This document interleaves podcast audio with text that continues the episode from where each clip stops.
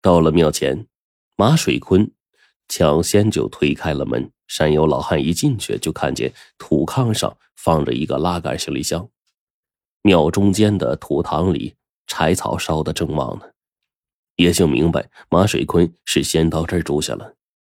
见天色已晚，马水坤自牙一笑，把刀子递了过来。哎，没想到咱爷俩萍水相逢，呃，要在一起过了个年。呃，叔，杀羊吧，我这还有酒呢。呃，咱们好好呃这个呃喝一顿。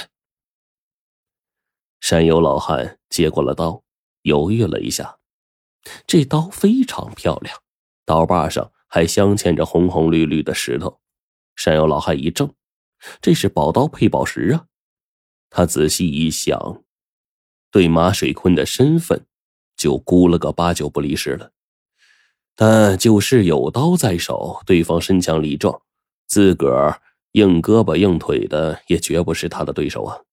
山有老汉一掂量，眯着眼，痛快的说：“成，你帮我打个下手。”两人出了庙，马水坤指着大老黑，恨恨的说：“呃，就这家伙肥，呃，就就宰他。”山有老汉把大老黑牵到庙前的石柱旁，用铁绳绕了几圈，把他的脖子固定住，然后攥着刀把，在大老黑的脖根上边比划边说：“哎呦！”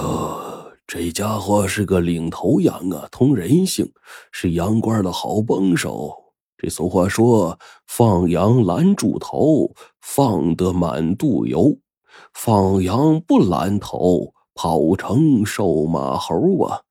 这没他帮着羊倌拦头，羊是到处乱跑，羊过如烧，啃过的地方就像火烧过一般，草就再也长不起来了。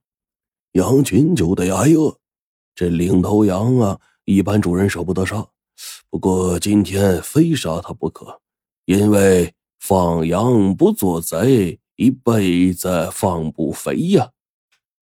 领头羊要做了贼，羊群就遭难了。他仗着自个儿的地位，把好草饮好水，故意把羊群带到平地，把腹地留给自己。还抢主人给小羊补的精料，这羊群死亡率就大增。羊倌见羊群败了，就把领头羊给杀了，用来祭神，祈愿来年羊群复旺。所以领头羊又叫替罪羊。你看这家伙，膘肥肉厚的，肯定是做了贼呀。马水坤。在一旁是听得心惊肉跳啊！大老黑可不乐意了。他本以为救主人立了一功，以往呢主人都会亲自喂草以示奖赏，没想到主人跟偷羊贼联手把他给捆了。他正是糊涂着呢，又见主人手中的刀子，他就明白了：这白刀子进去，红刀子出来呀，自个儿就没命了呀！惊骇之下，惨叫一声，用力一挣，羊眼一翻。瘫了下来，马水坤就一惊：“这怎么吓吓死了？”“嗯，没出息的货。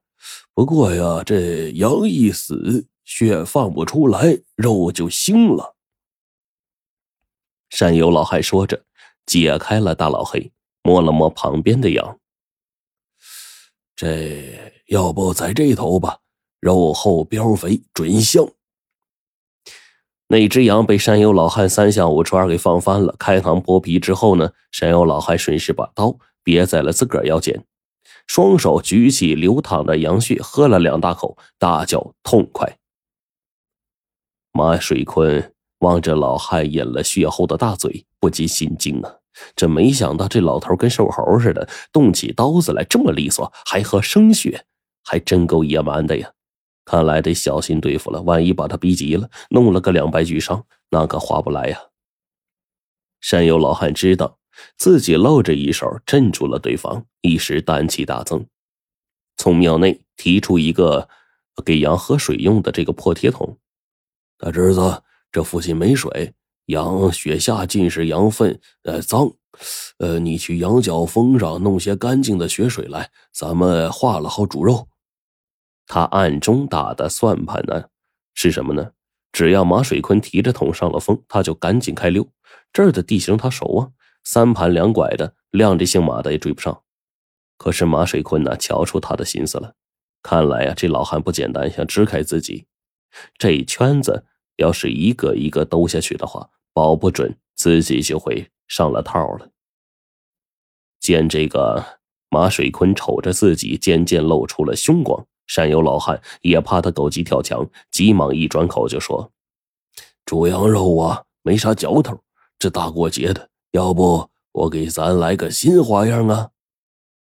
山有老汉就把羊胃给翻过来了，把这个羊脖子、羊下水、腿肉、肋条都给塞了进去，又在庙旁揪了一把枯草。羊肉火大，这是连翘。正好清热，说着，他又想起了什么，一拍脑袋就说：“哎呦，没盐！哎，让我找找，这儿好像有人住过。要是能找到丢下的破盐罐啊，也就就好了。”山有老汉边说着边进了庙，往土炕旁的这个庙缝中啊就看。他放了一辈子羊了，受过风，有时候发作起来头疼的睡不着。就备了一些止痛片和安眠药，用黄草纸啊包着，塞进了墙缝。只要找机会摸出来，偷偷放到羊肉里，哄着马水坤喝下。哎，等他一睡着，自个就能脱身了。可是山有老汉这一摸索，心一下子就沉了。那条缝啊，被人用泥给抹平了。马水坤见老汉对墙发愣。就从行李包里翻出了一袋盐。那儿漏风，我用泥给抹平了。山药老汉没办法，只好接过盐，往这个羊胃里加，然后呢扎好口，把这个羊胃呀煨在火堆下的炭火里。不一会儿，这鲜香的羊肉味就飘散开了。马水坤尽管馋得直吞口水，但是眼睛始终不离山有老汉。老汉这眼睛也望着火堆。手呢，却一刻也不敢离开腰间的刀把，气氛渐渐的就紧张了。但是这么下去，他也不是个事儿啊。山有老汉就想着，干笑了两声，说：“大侄子，大过年的啊，咱俩呢干坐着多闷得慌啊。你不是说有酒吗？哎，拿来让我抿两口，我给你讲个故事。”山有老汉呢，怕这么僵持下去对自己不利。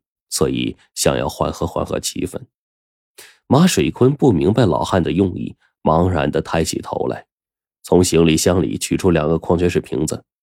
山有老汉接过来尝了一口，这酒档次不低呀，大侄子，你知道咱们待的这是个啥庙吗？马水坤就摇了摇头。善友老汉说：“这庙啊。”只怕在全国，那都是蝎子的尾巴独一份啊！这是阳神庙。